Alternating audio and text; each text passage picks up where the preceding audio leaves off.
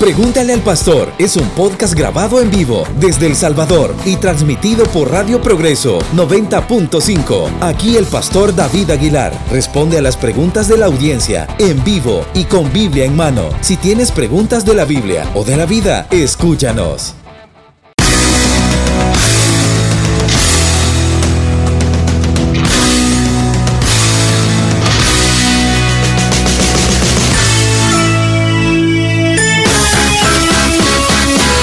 Buenos días, 8 con 12 minutos. Como todos los lunes, tenemos ya con nosotros en la cabina de la Progre al pastor David Aguilar. Y eso quiere decir que ya estamos listos para disfrutar de Pregúntale al pastor. Bienvenido, pastor David. Muchas gracias. Buenos días, buenos días. Aquí contento, mira, ya casi cerrando el año, un par de semanitas y estamos. ¿Cuánto es un programa más nos queda? En 2020, sí. Sí, un programa más. Yo, yo creo que no hay ningún problema porque, oye, no. No sé. ya te dije, todos los mortales trabajamos hasta Ah, después no, del el 24. último, pastor. No, ese día son las 90 Ah, mejores. bueno, entonces Y este es empiezan a las oficialmente el último programa del año. Entonces lo, lo estamos despidiendo ya el, pro- el- el año. Bueno, entonces eh, hay que ahorrar, ¿verdad? Los hermanos tienen que mandarnos preguntas por dos para, Sí. para poder Aprovechar soportar estas dos semanas que no vamos a tener. Ahora ya no va a contestar preguntas hasta el 2020. Bueno, aquí en la radio tú. Es que tiene un programa en YouTube que se llama así. ¿En serio? No, de hecho yo estaba pensando, sí, Sí, yo estaba pensando en grabar esto y comenzar ¿En a, podcastear, sí. Hagámoslo. Mami, ¿Cómo pero quiere hacerlo? grabado, ¿Verdad que la mayoría, si no es que casi todos ¿No? están grabados? no. No sé, Pues pues. mira, yo veo que esa cosa siempre está Ah, ahorita grabando. sí está grabado. Ah, no, pues entonces me voy a llevar eso y vamos a comenzar a hacer un experimento, ¿qué les Mire, parece? hay Me uno, parece, pastor. De respuestas viejas, pastor. 2006, Por ahí, del no cabal, cuando estábamos en la tarde, ya hace Ajá. muchos años. Entonces no sé si le sirven. Bueno, vamos a, a- a revisar, de hecho, vamos a Cuando no revisar. existía Facebook ni nada de eso. Ajá, y lo, lo podcasteamos. Ya es que estoy ¿La hora queriendo completa entrar a va a este. subir? Eh, pues quizás sí, yo creo que sí, sin, obviamente sin las pautas, pero, pero Ah, sí, sí, yo, sí, sí, yo sí. quisiera hacer Vamos algo diferente. pauta nueva, oye. Ujú. Sí. Buenísimo, ha- hagamos, hagamos y vámonos a las redes, quizás hagamos algo diferente. Va, 2020 nuevos propósitos. Excelente, Me encanta, pastor. Excelente. Pastor. Bueno, eh, 8.14, ya tenemos la primera pregunta. Arrancamos así. Hola, buenos días amigos de la Progre. No me complacieron con la canción. Están ¿Ya pendientes conmigo.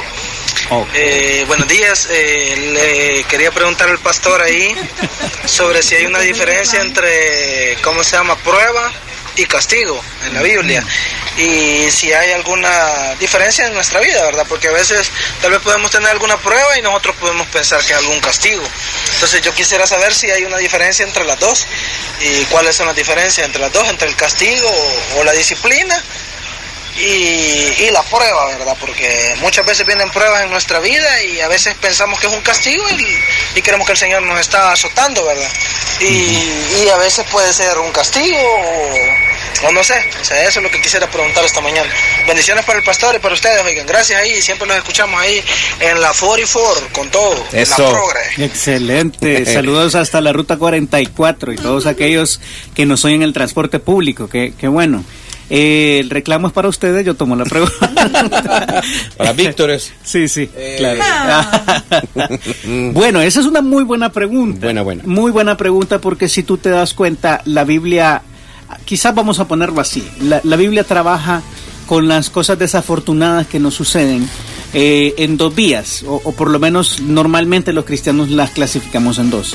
O es disciplina de Dios a través de, una, de un castigo porque nosotros hicimos algo para merecerlo, o es una prueba de nuestra fe que nos pasa como le pasaba a Job, voy a- voy a ponerlo así. Sí.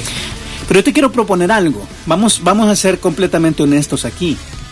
El dilema del que nos hablaba nuestro hermano es saber si es una prueba, si es un castigo o qué. Realmente no es tan importante. Sí hay una diferencia en la, eh, en la Biblia y yo te voy a llevar primero los pasajes y luego vamos a ir a la, a la parte práctica de esto. Dice eh, Santiago capítulo 1 versículo 2, hermanos míos, tened por sumo gozo cuando os halléis en diversas pruebas, sabiendo que la prueba de vuestra fe produce paciencia. Ah, ok. Entonces, fíjense, fíjense esto. Cuando a nosotros en nuestra vida vienen pruebas, pruebas, eh, que supuestamente no hemos hecho nada, y digo supuestamente muy adrede, no hemos hecho nada para merecernos lo, lo malo que nos pasa, Sí. Dios lo envía con un propósito. La prueba es para aumentar nuestra paciencia. Y en nuestra y en el eh, en nuestra mente paciencia es como lo que tienes para ir a la villa navideña, eh, una fila de dos horas para poder entrar y dar una vuelta. Eso es paciencia Para en nuestra mente. Hacer las compras navideñas. Claro, pues. claro, es, es ir a un centro comercial y encontrar parqueo a esa Ah, hora del día. sí. Sí. es terrible. Eso no es paciencia en la Biblia. En la Biblia se llama macrotumeo.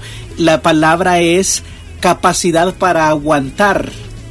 O sea, para aguantar dolor, para aguantar injusticias. Persecución. Exactamente, para mantenerte firme en medio de la tempestad. Eso es paciencia. Y la paciencia se entrena a través de las pruebas. Ah, yo sé que no es bonito. Pero eso es, es de saber qué pedirle a Dios. Cuando le Ajá. pedimos paciencia. Aumentanos la fe, o sea, Ajá. porque aumentar la fe quiere decir venir en todo un proceso, porque la, lo- cuando aumentar la fe, nosotros necesitamos meternos a la palabra, ¿sí? La fe viene por el oír y el Sí. oír viene por la palabra de Dios, ok.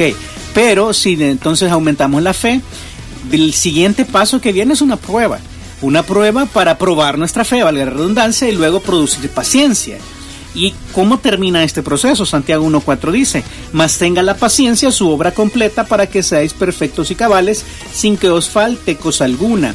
O sea que una persona que madura espiritualmente, una persona que ha sido pasada por diversas pruebas, es capaz de soportar injusticias, es capaz de soportar malos tratos, es capaz de soportar situaciones inesperadas en la vida. Uno lo puede ver claramente. A veces hay quienes predicamos, voy a decir así, o, somos pastores, pero algo pasa en nuestra vida y nos sacude eh, y perdemos nuestra fe. Y, y renegamos de Dios y nos vamos. Eso demuestra que nosotros realmente no somos maduros. O sea, voy a decirlo con mucho temor y temblor aquí, porque todos estamos expuestos a esto. No hay nadie tan maduro que no le vengan pruebas y no hay nadie tan inmaduro que no que no pueda resistir la prueba. Porque otra cosa importante que decir de las pruebas, cuando nosotros vamos a este proceso, eh, vamos a darnos cuenta que la vida del creyente está llena de, de- de vicisitudes, de, de cuestiones difíciles. Eh, mira primera de Pedro capítulo 1 versículo 6, en lo cual vosotros os alegráis, habla- hablando de, de las pruebas, aunque ahora por un poco de tiempo, si es necesario, tengáis que ser afligidos con diversas pruebas, para que sometida a prueba vuestra fe, otra vez, lo que, lo que prueba eh, la prueba, valga la redundancia, es nuestra fe, la capacidad que tenemos de confiar en Dios, fíjate, porque si lo vamos a definir así es estar seguros de que estamos sostenidos de la mano de Dios. Y vienen cosas que no podemos resolver con nuestras propias fuerzas, que se salen de nuestro control y lo único que queda, voy a decir lo único, pero la verdad es que es lo principal, es sostenernos de la confianza de que Dios está con nosotros, Sí. para que sometida a prueba vuestra fe, mucho más preciosa que el oro, el cual aunque perecedero se prueba con fuego, sea hallada en alabanza, gloria y honra cuando sea manifestado Jesucristo. O sea, lo que él está diciendo ahí es cuando cuando tú soportas una prueba hay un resultado inmediato aquí en la tierra, es paciencia. Pero cuando tú soportas una prueba hay, un resultado eterno delante de Dios. Esto es como oro que va a ser probado en el tribunal de Cristo y al ver tu paciencia, al ver la forma en que saliste de la prueba, tomado de la mano de Dios, vas a recibir un premio eterno. O sea, eso es buenísimo, buenísimo. Pero ahora, el problema grande es que a veces nosotros pensamos, ay Señor, esta prueba es demasiado dura que no la puedo soportar. No podemos, eh, no puedo pasar adelante, esto yo no lo puedo aguantar, etcétera. Es bien terrible porque la verdad, cuando nosotros lo pensamos, nosotros llegamos a creer que se va a acabar el mundo, pero eso no es cierto. Hay una promesa en la Biblia para darle mucho ánimo a aquellos que en estos momentos se encuentran con situaciones difíciles en su vida. Dice Primera de Corintios capítulo 10, versículo 13. No os ha sobrevenido ninguna tentación que no sea humana. Ahora, cuidado, si tú te fijas hay una tentación. Sí. Uno, uno normalmente asume que una tentación es algo malo, pero yo te voy a enseñar una relación interesante hoy. Dice, no te ha sobrevenido ninguna tentación que no sea humana, pero fiel es Dios que, os, que no os dejará ser tentados más de lo que podéis resistir. O sea, cada prueba trae una tentación en medio. ¿Cuál es la tentación? Es, es renegar de Dios, es volverte al mundo, es hacer algo deshonesto. Siempre hay una tentación. Piénsalo. Cada vez que viene una prueba, una situación inesperada en nuestra vida, hay una tentación de hacer una salida fácil o de hacer una salida deshonesta. Dice, Pero fiel es Dios que no os dejará ser tentados más de lo que podéis resistir, sino que dará juntamente también con la tentación la salida para que podáis soportar. Ok, ¿cómo funciona esto? Lo que sucede es que viene una prueba, viene con una tentación y nosotros decidimos qué camino tomar. Si decidimos el camino de Dios y sostenernos de su mano, aunque no lo veamos, aunque no lo oigamos, aunque parece que Él nos ha abandonado, entonces salimos adelante y Dios nos da un premio. Si fracasamos y nos alejamos de Él, entonces Dios otra vez obra algo que es difícil de decir. Vamos a Hebreos capítulo 13 y ahí nos vamos a dar cuenta de algo que es también muy interesante. ¿Qué? Eh, en Hebreos capítulo 12, perdón, dice eh, 12.3, considerad aquel que sufrió tal contradicción de pecadores contra sí mismo para que vuestro ánimo no se canse hasta desmayar. O sea, nadie más probado que Jesús, es lo que está diciendo Hebreos. De- Hebreos deja una línea base. No creas que lo que te está pasando es algo tan terrible, tan terrible que ningún otro ser humano ha pasado por ahí. Y aunque así fuera, voy a decirlo así, aunque tu prueba sea tan terrible, tan terrible, tan terrible, nada como Jesús. Jesús no se merecía nada de lo que le pasó. Vivió una vida miserable, fue rechazado, fue calumniado, eh, pasó por un juicio completamente injusto, murió una, una muerte terrible, era la muerte más terrible que estaba disponible en esa época, el método de ejecución más cruel, sin merecer absolutamente nada. Ahí sí puede decir él que fue completamente inocente. Entonces lo que dice Hebreos 12:3 es, miren a Jesús, miren a, a este que consi- considérenlo, aquel que sufrió tal contradicción de pecadores contra sí mismo. Los que lo, lo que los martirizaron eran culpables, era el inocente, eh, que para que vuestro ánimo no se canse hasta desmayar, es decir, para que en medio de la prueba ustedes no, no desmayen porque aún no habéis resistido hasta la sangre combatiendo contra el pecado. Muy interesante esto, lo que está diciendo Hebreos es, ustedes todavía no han llegado a un punto tal de que les cueste sangrar eh, el no pecar. O sea, pecar no es obligatorio en esta, en esta sociedad todavía, gracias a Dios, pero va a llegar un punto en que va a ser obligatorio. Lo, lo vemos en Apocalipsis, si no te pones la marca de la bestia vas a morir y eso es pecado. Entonces pecar es obligatorio en los últimos días y es tremendo. Entonces lo que está diciendo eh, el autor de Hebreos aquí es, ustedes todavía no han llegado a donde asustan. Por eso no se desanimen, Jesús pasó más, porque, y el versículo 5 dice, habéis ya olvidado la exhortación que como a hijos se os dirige diciendo, Hijo mío, no, no menosprecies la disciplina del Señor, ni desmayes cuando seas reprendido por Él, porque el Señor al que ama disciplina y azota, muy interesante palabra, a todo el que recibe por hijo. Es decir, la idea de la corrección del Señor es que nosotros caminemos en el propósito que Él nos ha trazado y que seamos mejores.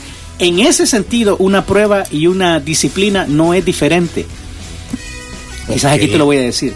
No, tienen- no hay mucha distancia no, entre ellas. Vamos a ser completamente honestos acá. Eh, una prueba y una disciplina no son diferentes en el propósito. Lo que quieren es que crezcamos. Número dos, si bien honestos, bien honestos, bien honestos, ninguno de nosotros puede decir en, estos, en este punto de la vida que no ha hecho nada que no merezca disciplina. Claro. O sea, si yo me pongo a pensar todo lo que en mi vida... he A ver hecho, el historial. Ajá, me voy a dar cuenta que soy acreedor a una increíble cantidad de castigo y que si algo malo me pasa, para ser honesto, bien honesto, bien honesto, no, no es lo que merezco, yo merecería más. No nos merecemos nada. Es que esa es, Sí, esa sí, es es. la trampa del pensamiento evangélico que domina ahora. Dios te debe algo. No, no te debe nada. La verdad es que O yo merezco algo. Ajá, o, o yo soy acreedor de algo porque soy hijo de un rey. Y estas famosas frases sacadas de contexto. Es, es algo terrible. Siendo bien honesto, la pura gracia del Señor es la que nos Y mantiene. yo arrebato Ay, declaro y todas estas Sí. cosas que se dicen, ¿verdad? No, la Biblia no nos autoriza. Somos sus siervos. Eh, en, en, hebre- en griego, perdón, doulos. Esclavos voluntarios, eso es lo que dice. Nosotros para salir del pecado tuvimos que someternos al señorío de Cristo. No lo recibimos como nuestro Salvador, lo recibimos como nuestro amo, como nuestro Señor. Y a veces no entendemos esto. No nos merecemos nada. Todo lo bueno que tenemos es por pura gracia. Y todo lo malo que tenemos es también de gracia, fíjate, porque lo que viene a nosotros no es lo que nos correspondería. Lo que viene a nosotros trae un propósito. Eso es lo, lo increíble de esto, es que no te desgastes pensando si lo malo que te está pasando es una prueba o es, es disciplina o es castigo. Porque aunque nos lo merezcamos, porque siempre nos lo merecemos y pensamos, trae un propósito. Tanto la disciplina como la prueba trae el propósito de hacernos crecer. Y al final, pasada esta prueba, Dios nos va a regalar algo bueno. Y es bueno. Cada vez que nosotros nos encontramos en esta breve tribulación momentánea, como, Sí, sí. como a veces Pedro lo describe, es porque Dios tiene un propósito para nosotros. Abracemos esto, pasemos tomados de la mano del Señor, creyendo el que Él está con nosotros y la salida de esa prueba va a ser increíble, increíble. Entonces no te desgastes pensando esto es castigo, porque para ser honesto Dios podría castigarnos por cualquier cosa que hemos hecho y seguimos haciendo. Somos pecadores, entonces puede castigarnos. Mejor preocúpate pensando, ¿para qué Dios me está haciendo pasar por esto? No por qué, ¿para qué? ¿O ¿Cuál es el qué? Ajá, no, ¿por qué no? Porque ¿por qué es buscar una razón de la de que te viene esto? Ok, ok, ok. Pregunta para qué, cuál es el propósito por el que viene esto. Dios te está haciendo pasar por aquí para que dependas más de Él, para que crezcas en tu carácter, para que trates mejor a otros, para que definas. Y fíjate que hay una, hay una cosa, hay una combinación entre disciplina y prueba cuando tú estás tomando un camino que a Dios no le gusta. A veces Dios tiene que cerrarnos la puerta en la cara para que nosotros entendamos que no es por ahí que Él quiere que, que- que vayamos. Y si somos sus hijos, y si somos sus siervos voluntarios, debemos escuchar su voz y buscar su voluntad. Entonces, no te desgastes pensando, esto es prueba o es castigo. Eh, piensa, ¿cuál es el propósito de esto que me ha venido a mi vida? Y ten por seguro que Dios te azota, pero no te destruye. O sea, Dios no, no es un padre que va a matar al hijo que se porta mal. Si tú has hecho algo malo, arrepiéntete. Arrepiéntete de lo que te venga a la mente, porque para ser honesto tenemos un, todo un repertorio. Pero arrepiéntete de esto y busca al Señor y pídele que te ayude a salir adelante. Si estás en una prueba, ah, busca al Señor y pídele que te ayude a salir adelante, porque hay un propósito. La fe, la fe es probada porque nosotros llegamos a pensar y pasamos por ahí pensando que Dios tiene un propósito bueno para esto. Y vale la pena, vale la pena. Sí, yo creo que, ajá, es que la corrección o prueba siempre al final va a traer un resultado bueno. Entonces, dice eh, la Biblia de que a veces eh, participar de esta disciplina no es causa de gozo, nunca es causa de gozo, pero después cuando hemos sido ejercitados en ella vemos los resultados y vale la pena. Entonces, ahí te dejo, ¿verdad? Es básicamente en nuestros días imposible determinar si algo es una prueba o es un castigo, porque para ser honesto todos tenemos derecho a ser castigados. Sí, sí, sí. Entonces no te desgastes en esto, mejor métete a pensar en Dios cuál es el propósito de esto que ha venido. Es mucho más productivo. Perfecto, ahí está una respuesta a un interrogante, gracias a nuestro amigo que nos hacía esa pregunta. Eh, hola, bendiciones, pastor, por favor, si haga podcast, dice. Ah, buenísimo. Sí. Es lo que estábamos ah, hablando. Hablando ¿verdad? al principio, cabal. Eh, bueno, eh, vamos a irnos a una pausa. Usted prepare sus preguntas para el segundo bloque de Pregúntale al Pastor. Es breve pausa y ya regresamos. A ver, Dani. Pueden enviarla, Mira, el momento, aquí este- le están animando, pastor, a que de verdad lindo. haga su podcast. Ok. Ya aquí. De hecho, bien famoso eso de los podcasts. Fíjate que es bien fácil. Yo, yo como te digo, he estado Dicen que casi cualquier cosa se puede hacer. realmente, realmente sí. Yo he estado explorando el mundo este de los podcasts por pura curiosidad y, y me he dado cuenta que sí, que es, que es interesante, es fácil y uno puede hacer como una biblioteca ahí de, de programas y todo y ya que tenemos este tiempo y siempre nos reclaman que no lo grabamos porque a lo mejor a lo mejor podemos hacer algo con eso. ¿verdad? Ey, pastor, va, está bien. Se sintió ofendido, Víctor. Imagínate Mira, Víctor, no es por nada, pero sos vos el que ha tenido el programa durante todos estos No, ha años. habido otra persona antes de mí, pero de ahí tampoco. Pero vos has estado. Nah. ¿Cuánto tiempo han estado juntos en Más el de programa? seis años. no. Víctor, qué ¿Quién vergüenza. estuvo antes? David Guadrón, Chief. El que estuvo antes fue Os, No, pero manejando el programa. Oscar. Era Ya Oscar. ni me acuerdo, fíjese. Yo- yo creo que sí. Yo creo que Carlitos lo tuvo un Ah, tiempo. no. Carlos tuvo tuvo un rato, pedacito nada más, Fernando pero fue. fue una cuestión de. Ah, cierto, Fernando. Fernando. Fernando. Y nunca nadie grabó. Es que estos locutores Nah. era que. Seis años con Víctor y nada. iniciativa. No, pero sí está grabando. Desde este año, pastor, propósito de año nuevo, pastor. Excelente, excelente. No dejar pasar ningún programa sin grabar. Me encanta, Víctor. Buenísimo. Bueno, estamos por acá esperando sus preguntas al 7600-6901 y también al 2274-1370. Pastor, y aparte de la familia de, de Adán, este, había más personas en la tierra. No. Esa es una respuesta categórica. Yo sé que. Porque muchos preguntan, pero ¿y entonces cómo Caín se fue y se hizo familia después? Claro, esa es una pregunta bastante común. Y, de alguna manera tiene cierto, cierto nivel de razón, ¿verdad? Porque uno piensa, Y, y, a- y Caín y Abel eran los únicos que estaban ahí, como dice que va a huir y que va a encontrar a alguien y lo va a matar, o sea, había más gente. Hay, hay varias cosas que uno tiene que hacer en, en, en este proceso de pensamiento bíblico. Número uno, eh, hay una declaración de Adán que nos ayuda a entender por qué nosotros decimos, hay una llamada, ¿verdad? Vamos entonces con la llamada. Hola, hola, buenos días. Buenos días, Hola, ¿con quién tenemos el gusto? Ernesto. Ernesto, aquí el pastor está atento a su pregunta, así que adelante. Ok, muchas gracias. Dios le bendiga. Dios le bendiga, pastor. Este, una preguntita. ¿Me podría, por favor, explicar eh, el versículo Mateo, capítulo 21, versículo 22? ¿Qué, debe- qué debemos entender en ese versículo? Mateo 21, 22. Ok. 21, 22, por favor. Muchas gracias, pastor. Dios le bendiga y feliz Navidad. Con gusto, Ernesto. Feliz Navidad. Un abrazo, mi hermano. Gracias. Bendiciones, Ernesto. Ok, Bueno. Mateo 21, 22. eh, vamos, pero primero tenía la, la de Dani. Las llamadas. Nah, ya, ya, ahora querés Ah, esa parte. No, Daniel, así Ok. no. Vaya, la declaración de Adán es bien categórica. Él le dice cuando después de, de la caída, la primera decisión consciente que él toma es separarse emocionalmente de su mujer. Es bien terrible porque si tú ves eh, Génesis capítulo 5, versículo 2, dice, varón y hembra los creó y los bendijo y llamó el nombre de ellos Adán. O sea, hombre y mujer se llamaban Adán, eran una sola cosa para Dios, porque por, desde el principio él dijo, va a dejar el hombre a su padre y a su madre y se unirá a su mujer y serán una sola carne. Sería incongruente que esta sola carne tuviera dos nombres, por eso Dios les dio un nombre, pero el problema fue después de la caída. Adán recibe la autoridad en, un parte del castigo de Eva, él le dice tu deseo, él le Dios le dice a Eva, tu deseo será para tu marido él señ- señoreará de ti. Y la primera cosa que hace Adán es ponerle nombre diferente a Eva.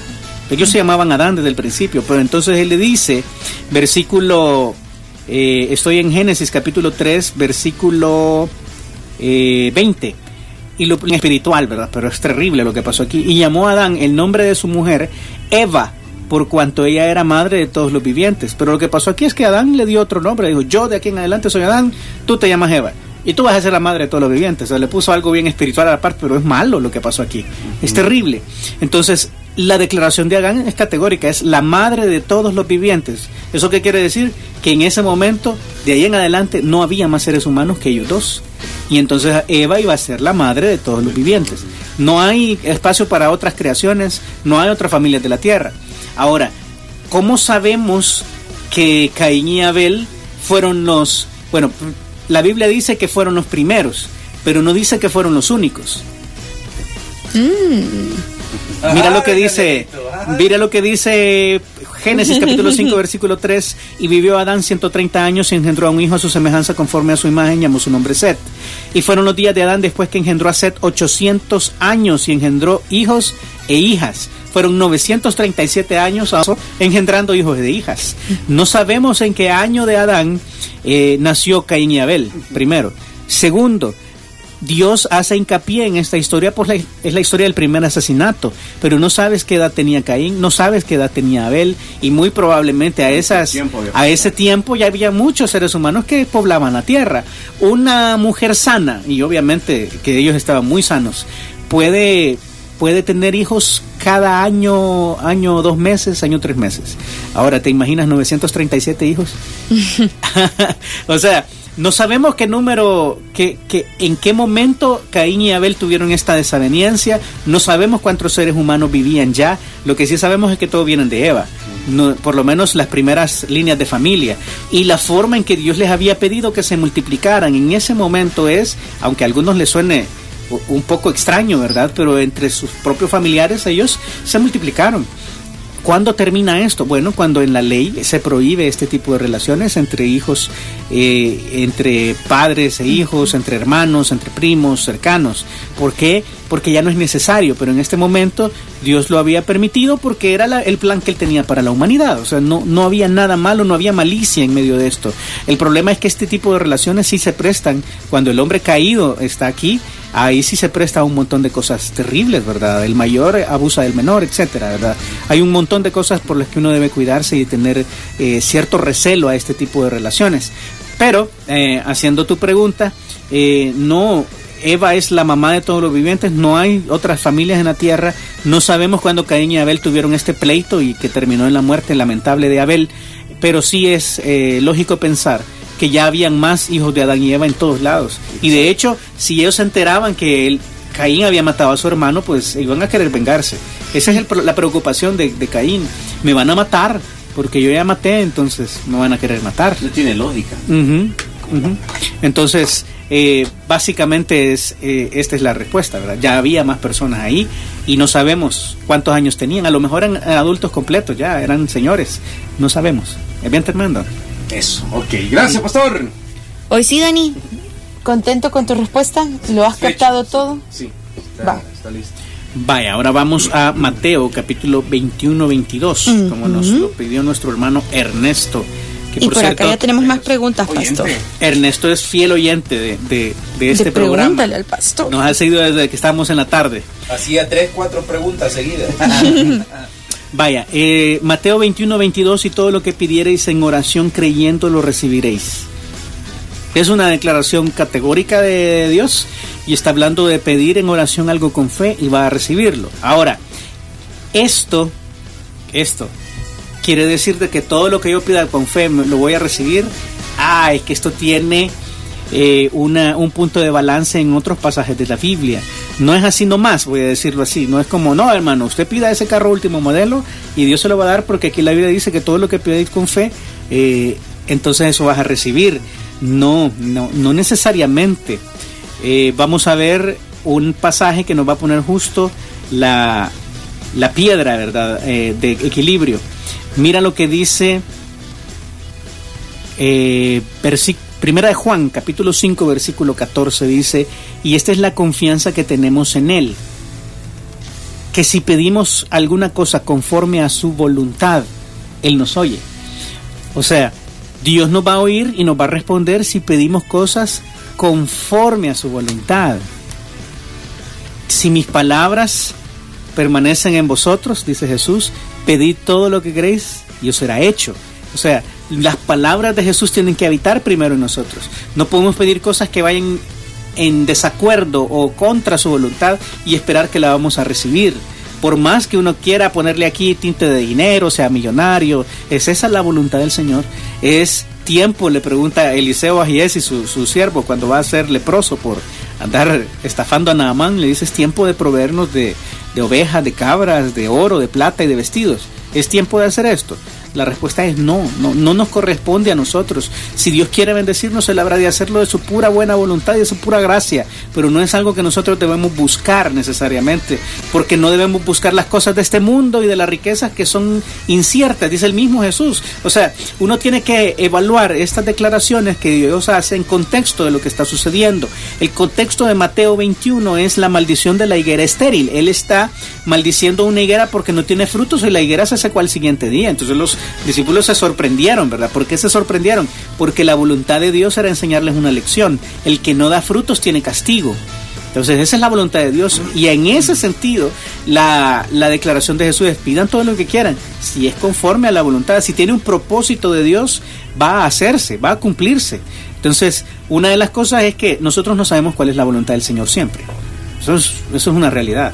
Entonces, ¿qué, ¿cómo es la forma correcta de pedir? Señor, yo te pido que si esto es tu voluntad, mi tía se sane.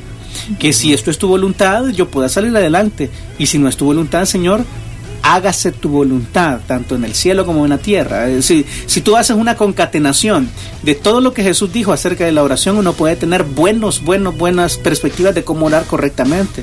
Debemos buscar su voluntad, debemos someternos a su señorío, debemos pedir misericordia, por supuesto, debemos de dar acción, de tener acciones de gracias continuamente para no olvidarnos que Él es la razón de todo, pero sobre todo buscar que sus palabras habiten en nosotros, conocerle a Él para poder pedir conforme a su voluntad y que nos sea hecho, con toda seguridad.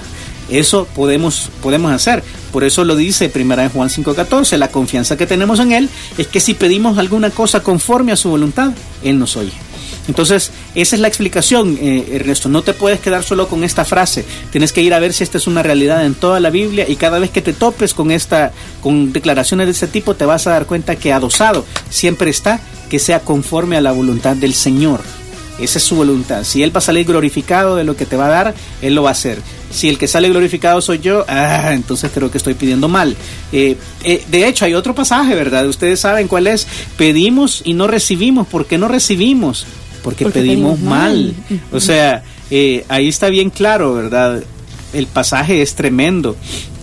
Mira, si quiere, vaya, voy a, voy a decirlo eh, de esta manera. Santiago capítulo 4, versículo 2 dice, codiciáis y no tenéis, matáis y ardéis de envidia. Esto parece la descripción de algunas de las vidas de nosotros ahora con las redes sociales, envidiando todos los que los demás tienen, ¿verdad? Eh, y no podéis alcanzar, combatís y lucháis, casi que es, te matás trabajando, pero no tenéis lo que deseáis porque no pedís. Ahora, pedís y no recibís porque pedís mal para gastar en vuestros deleites. Entonces ahí tenemos equilibrio. Si pedimos algo conforme a su voluntad, lo tenemos. Si pedimos algo para gastar en nuestros deleites, no recibimos. Bueno, Ahí está. Ernesto, esperamos que tu pregunta haya quedado clara y por acá hay alguien más que nos dice, hey, yo también soy fiel oyente del programa desde que se emitía por la tarde. Él se llama Alex y también tiene una pregunta para usted. Adelante, Alex. Un abrazo. Lo que pasa es que como a veces no nos identificamos, realmente no sabemos. Queda en ¿verdad? anónimo la pregunta es. de vez en cuando. Pero mira, pastor, aquí Alex le está deseando feliz Navidad, feliz próspero año nuevo, que abra su podcast y de paso pregunta. Dice que en Colosenses 1.15, eh, cuando Jesús, cuando la Biblia dice que Jesús es el primogénito de toda la creación. ¿a qué se refiere? Sí. Porque algunas sectas dicen que Jesús es un ser creado en base a este versículo. Sí. Es bien interesante porque la palabra primogénito en español, voy a decir así, en español significa primo es primero y génito es engendrado, es el primer engendrado. Pero esta palabra no se traduce exactamente hacia el griego. O sea, el griego usa una palabra que es muy interesante. Entonces, en Colosenses capítulo 1, versículo 15, vamos a, a ir allá solamente para tener un poco de, un poco de contexto, ¿verdad? Eh, Pablo está llevando a los colosenses a pensar que Jesús es increíble. La palabra primogénito es prototocos. No quiere decir, si te fijas, no tiene nada que ver con nuestra palabra primogénito. Prototocos. Prototocos. Pastor, hoy dijo dos palabras muy interesantes. Esta y una que comenzaba con C. Macrotumeo. Ah, pues Ajá. no comenzaba con C, pero la lleva.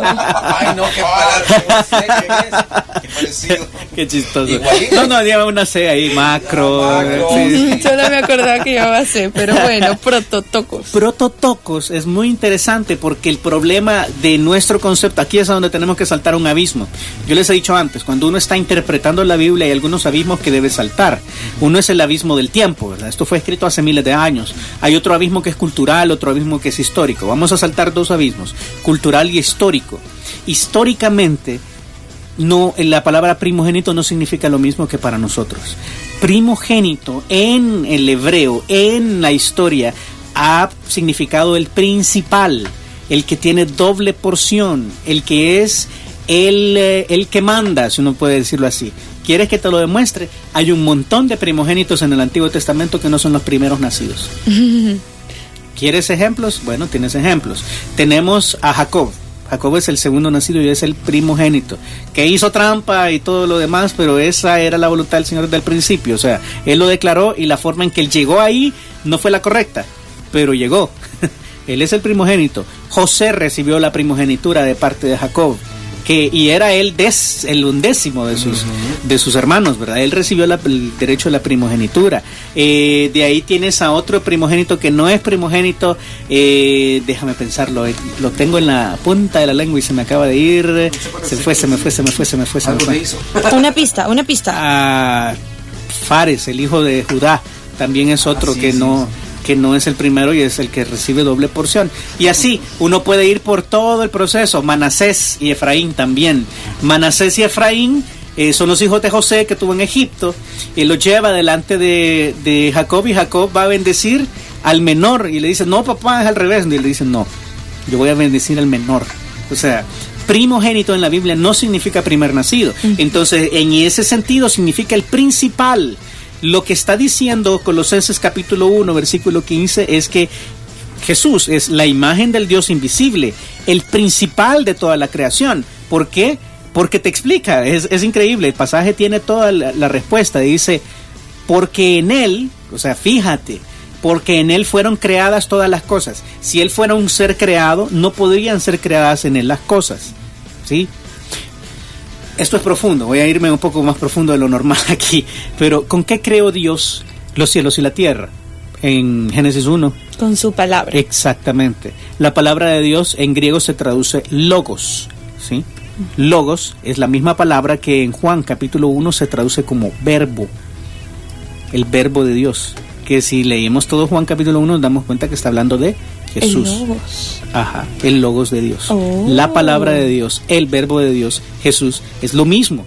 Entonces la Biblia dice que Dios creó todo a través de su palabra, Dios creó todo a través de Jesucristo, es lo que está diciendo. ¿Quién fue el ente de la Trinidad? El la persona de la Trinidad que creó todo se llama Jesús. ¿Quién es la persona de la Trinidad que lo sostiene todo? Se llama Jesús. Ahí es eso es lo que está diciendo eh, Colosenses capítulo 1. Él es el principal en la creación porque, o sea, la razón de que Él sea el principal en la creación es que en Él fueron creadas todas las cosas, las que hay en los cielos y las que hay en la tierra, visibles e invisibles, sean tronos, sean dominios, sean principados, sean potestades. Todo fue creado por medio de Él y para Él. Ahí está claro, ¿verdad? El medio fue Jesús, el medio en que subsiste es Jesús. Y la razón por la que la creación está hecha es para Jesús, para que delante de su nombre se doble toda rodilla de los que están en los cielos, en la tierra y debajo de la tierra. Ahí está claro, ahí se completa la figura. Y entonces aquí sigue, y y por si nos queda duda, ¿verdad? No, es que todavía no le creo. Vaya, mira, versículo 17. Y Él es antes de todas las cosas. Está claro, ¿verdad? Él ya existía antes que, que fuera creada todas las cosas. Y todas las cosas en Él subsisten. O sea, por donde lo quiera ver, eh, Colosenses capítulo 1, lo que demuestra no es que Él es creado, lo que demuestra es que Él es la razón de la creación, el medio de la creación, el principal de la creación, el ente que, fue, que propició la creación y el que sostiene la creación. Todo está en Jesús. La clave de, de, nuestra relación con Dios se llama Jesucristo, porque no hay otro mediador entre Dios y los hombres que Jesucristo hombre. Ahí está. Eh, básicamente Colosenses es un libro que nos revela tantas cosas bien interesantes que vale la pena leerlo despacio. Y muchas personas lo han doblado precisamente con, con malas intenciones para decir cosas de Jesús que no son ciertas. Pero ahí tienes una... una una demostración por toda la Biblia que primogénito no es primer nacido, sino es principal, principal, y que Jesús es el principal porque Él creó todas las cosas. Para Él fueran hechas por medio de Él y Él las sostiene.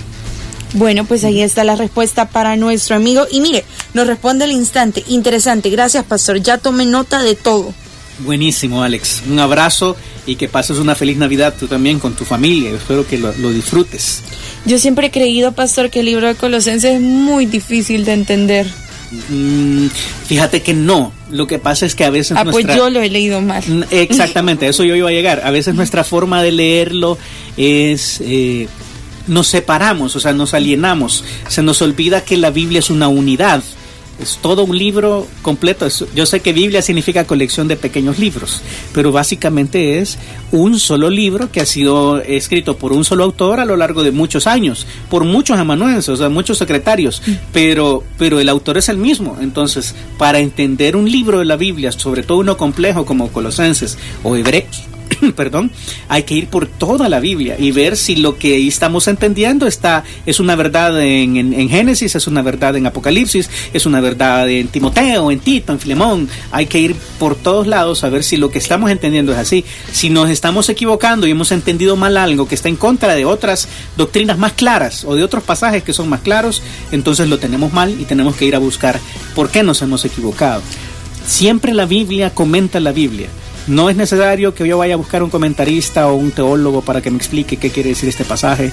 Eh, yo a veces lo, lo pongo una, como decirte, es como una metáfora que es un poquito asquerosa, pero a veces es como eh, el teólogo ha pasado por su proceso de estudiar la Biblia, yo espero, ojalá. Entonces él ya la procesó y es como yo tomo lo que él me dice del pasaje, es como yo tomar el bolo alimenticio de alguien Mm. y, y meterlo yo, ¿verdad? Y, y eso comer yo. Eh, ¿Cómo sé que está bien hecho? ¿Cómo, cómo sé que, que él tiene toda la, la capacidad? Y a veces, voy a decir con mucho dolor, hay muchos teólogos que no son creyentes. Y como hemos estudiado aquí, para poder entender la Biblia necesitas al Espíritu Santo. Y ahí tenemos un problema bien serio, muy serio. Eh, y hay un montón de... Yo podría darte una lista de algunos teólogos clásicos que no eran creyentes ni Sí. siquiera. Y, y a veces nos, nos lo tragamos pensando que esto es correcto porque eran eruditos. Y es cierto que eran eruditos.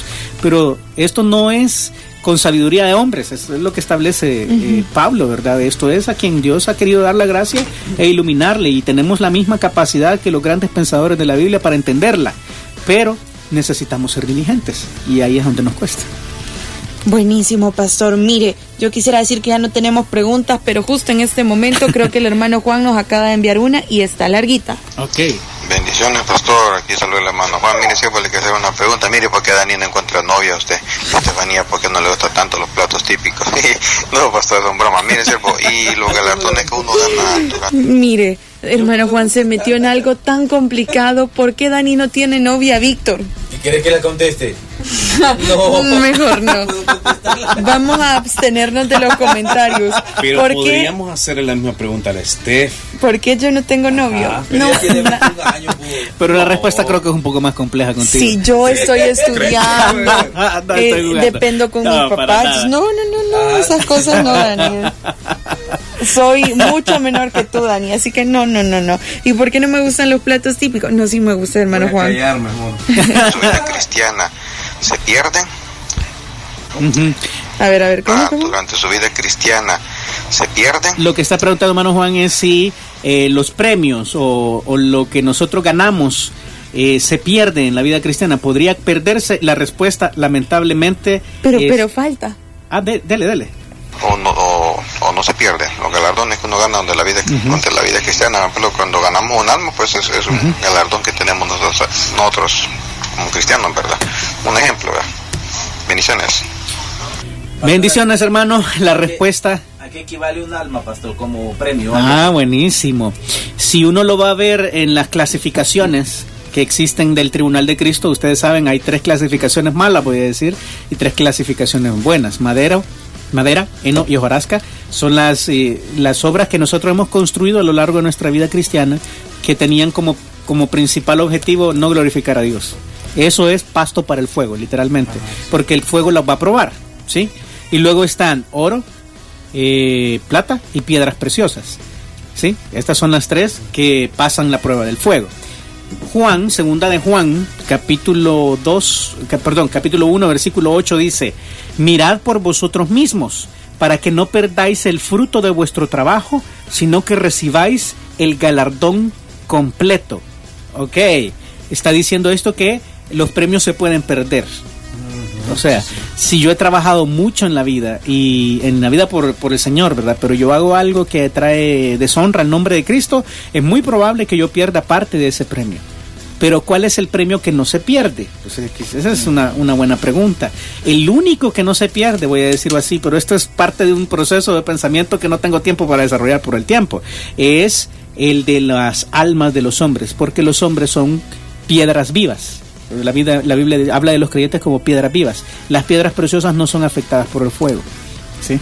Entonces, de la misma manera que en el tribunal de Cristo no van a ser afectadas por el fuego, las coronas que nosotros tenemos, eh, que vienen fruto de personas que han venido a Cristo por nuestra eh, por nuestro medio, voy a decir así, nosotros fuimos y le compartimos el Evangelio, les, les persuadimos de, de venir a Cristo, esas no se pierden. Todo lo demás tiene el potencial de perderse. Ok, entonces ahí tenemos un, un buen equilibrio. Pero lo que dice segunda de Juan es que nos cuidemos, que, que, nos cuidemos para no perder el fruto de nuestro trabajo, que terminemos bien la carrera, dice Pablo, para no venir a ser eliminado cuando él ha sido heraldo para otros. Entonces eh, la carrera cristiana se termina el día de la muerte. Hasta ese momento, con, y puede que haya sido un gran hombre de Dios, pero si al final de mi vida yo la regué y traje deshonra al nombre de Cristo, voy a perder mis premios y eso, Dios me libre, ¿verdad? O sea, es algo que debemos cuidar, es algo que debemos cuidar. Creo que la única que no se pierde es la de las almas de los hombres, pero también puedo estar equivocado, como te digo, esto es un proceso de pensamiento, es mi posición, pero lo que dice Juan es que los premios se pierden, así que debemos cuidarnos mucho, mucho para no caer. Bueno, ¿Será que hermano Juan, cómo, ajá. cómo vivió, así será el, la mansión que va a tener o algo así. Pues fíjate que no, la, Yo me imagino así una, uno así como algunos, Una gran mansión. algunos lo han dicho, pero no. Lo único que yo veo de una diferencia es la cantidad de coronas eh, que van a ser tiradas a los pies del cordero. Y la segunda, que esto sí me parece bien alarmante, fíjate, es cuando yo veo cómo la, la novia del cordero, la esposa del cordero, es vestida, es vestida de lino fino, ¿sí? Pero el lino fino son las acciones justas de los santos. Entonces, si no hay acciones justas de los santos, estoy parafraseando Apocalipsis 19.8, si no hay acción justa de los santos, no hay vestido de lino fino. Y si yo no hice nada, yo creo que nos va a tocar con taparrabo de lino, ¿verdad? es Ay, tremendo, no. pero, o sea, a mí eso me preocupa, sinceramente. Yo sé que es, que es como, como una, una broma, pero es que, otra vez, la figura del casamiento, del matrimonio en la Biblia es poderosa, porque tú sabes que en la, en la cultura hebrea, el deber del, del hombre que se casaba era ir a preparar la casa. Él se desposaba con la esposa e iba, se desposaba en el sentido que no se casaban, sino que se comprometían para casarse. Y el deber del marido era preparar la casa donde iban a vivir. Cuando la casa estaba lista, el esposo regresaba por la desposada y se casaba con ella.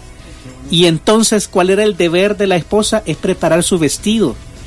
Ella preparaba su ajuar, el famoso ajuar de la novia, era preparado para estar listo en el momento que no sabía cuándo era que el esposo iba a venir por ella. Y entonces es exactamente la misma figura que tenemos. Si ustedes recuerdan lo que Jesús dice es, yo me voy a, la casa a preparar morada para vosotros, Ajá. ¿verdad? Entonces le está preparando la morada y en un momento que nosotros no sabemos va a venir. Tenemos que tener listo el vestido. Las acciones justas de los santos deben estar listas para irnos con él en cualquier momento que él regrese. Entonces la figura es poderosa. No, y la verdad que es un reto. Sí. trabajo, yo creo que no tenemos nada. No, hombre, Hay que ver cuándo tenemos en la cuenta celestial, definitivamente, sí. Qué cosas. Bueno, qué manera y qué forma de terminar este Pregúntale al Pastor en su edición 2019. Hoy sí quedamos en saldo completo, Pastor. Hoy no debemos ninguna. No le debemos nada a nadie. A ok. nadie. Pastor, Estamos libres de último, cuentas. Tengo una más. Ajá. La puedo hacer, ya es la última del año. Bueno, yo no Sí, tengo un sí, problema. dale, dale, dale, Este- dale, este no es mi tiempo, pero ¿Y ya le vi la cara a Estefanía. ¿Tiene miedo? Ajá. Es que No, yo ya me los puedo, es que Pastor. Estos no. niños. Ah, ok.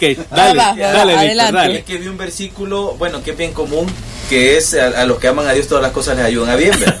Ah, sí. Entonces, eh, mi duda es eh, si todos, en todo caso, ¿verdad? siendo cristianos, amamos a Dios, significa que todo nos va a ir bien. Pero veo después de, de esa frase, sigue algo más. Ujú. Entonces creo que ese algo más no lo entiendo. ¿verdad? Que- Ah, es a bueno lo que, que lo conforme a su voluntad Ajá, son si llamados. leemos Propósito. Propósito. Ajá.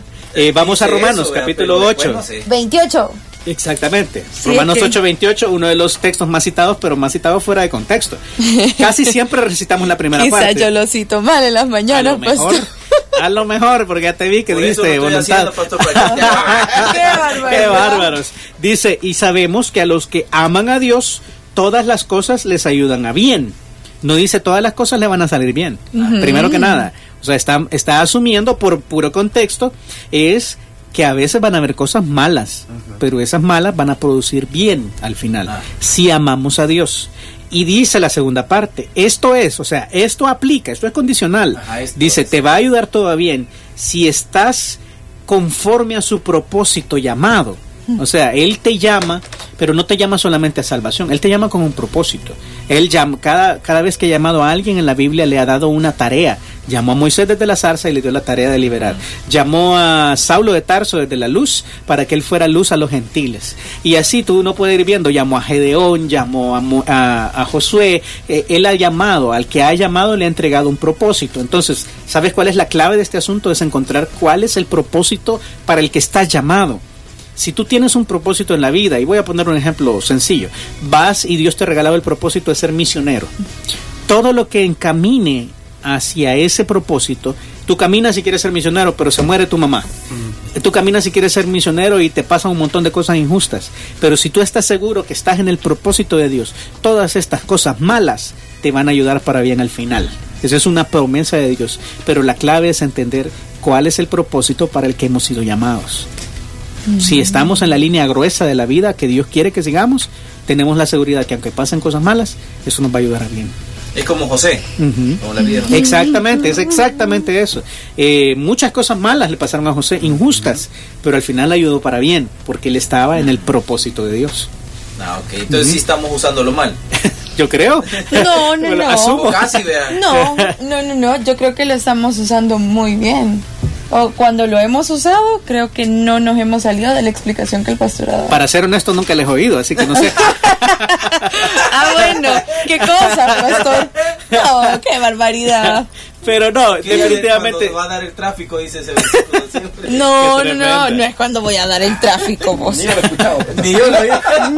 Qué bárbaros, Qué bárbaros. qué bárbaros. Bueno, pues nos despedimos y nos escuchamos, pastor, hasta el 2020. Así es, un abrazo para todos nuestros hermanos que han sido fieles este año, eh, viendo hacia el futuro, celebren con todo el corazón que el Señor ha venido, que Él vino por nosotros, que se entregó a sí mismo y que se humilló haciéndose en forma de un bebé, pero que también creció y es el Señor de todos nosotros y nosotros le permitimos ser. Así es que un abrazo a todos, eh, animarles a seguir estudiando la palabra y nos oímos en 2020 si Dios lo El permite. otro año deberíamos, deberíamos de hacer así como las 10 mejores preguntas. del Ajá, mira, es 2020. interesante. Ahí vean, ahí vean. Yo tengo mi clasificación en mi cabeza. Oh, wow.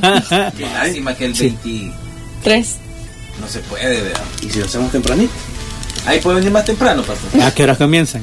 No, sí que. No, es como- Las Las 90 a las 8. Ajá, a las 8. Ajá. ¿Y el reto de hoy? Quitamos el reto. Ah, Ya, ya te van a oír. Ay, Ya te van a oír. Víctor, qué barbaridad. Qué bárbaro. De ahí suspendido una semana. Esta semana. ¿Ah? Esta semana. ah, sí, puede ser. ¿Mm? Bueno, Bueno, vamos a planificarlo. platiquemos, tal vez les damos una sorpresa. Vaya, vaya, pues. Nos escuchamos el día de mañana, amigos. Pasen un bonito lunes. Bye. Alto voltaje, energía de verdad. En este podcast no hay pregunta mala, solo la que no se hace. Pregúntale al pastor.